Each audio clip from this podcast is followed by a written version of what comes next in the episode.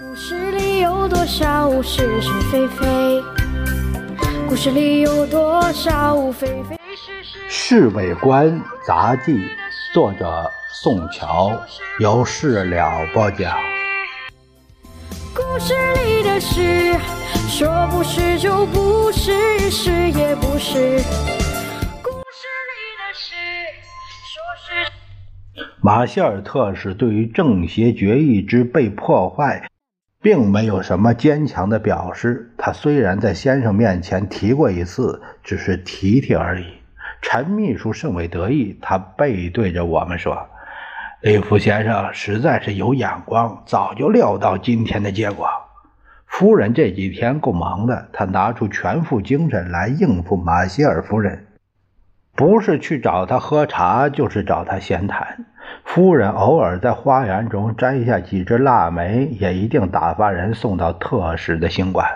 我向来没有看见夫人这样殷勤的对待人，不免有点奇怪，就向老杨谈起了这个。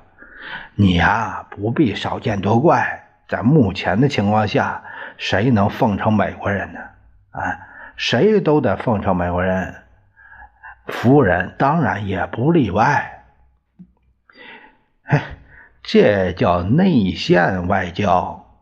小张插了嘴：“你也不要看不起这几只腊梅，说不定可以换几千万美金。”他们俩这么一说，我才恍然大悟。先生和夫人今天请马歇尔夫妇吃晚饭，陪客的是宋子文一个人。这位舅老爷，他的太太还带着几个千金在纽约住家，由宋子文替先生当翻译，夫人便和马歇尔夫人坐在另外一个角落大谈起来。我虽然不懂英文，可是觉得这两位夫人一定是在谈衣服的样式这一类的事儿，因为他们老是指着对方的服饰。先生和马歇尔好像是谈得十分融洽，他们和宋子文都放声大笑了好几次。吃饭时，夫人特别关照点了几根蜡烛，把电灯都关上了，烛影花香。据说这是外国派头，我也看不出来什么好处。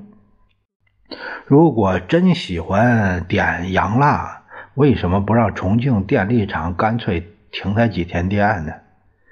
饭后，先生提议下棋，夫人却主张教特使打麻将。先生不好意思下场，他让宋子文凑上一脚，他自己就在马歇尔夫妇身后做参谋，指手画脚，很是内行的样子。四圈打完，十一点多了，马歇尔夫妇起身告辞，宋子文也跟着一起走。他们麻将打得好没无意思，半天才摸四圈，而且又不算钱。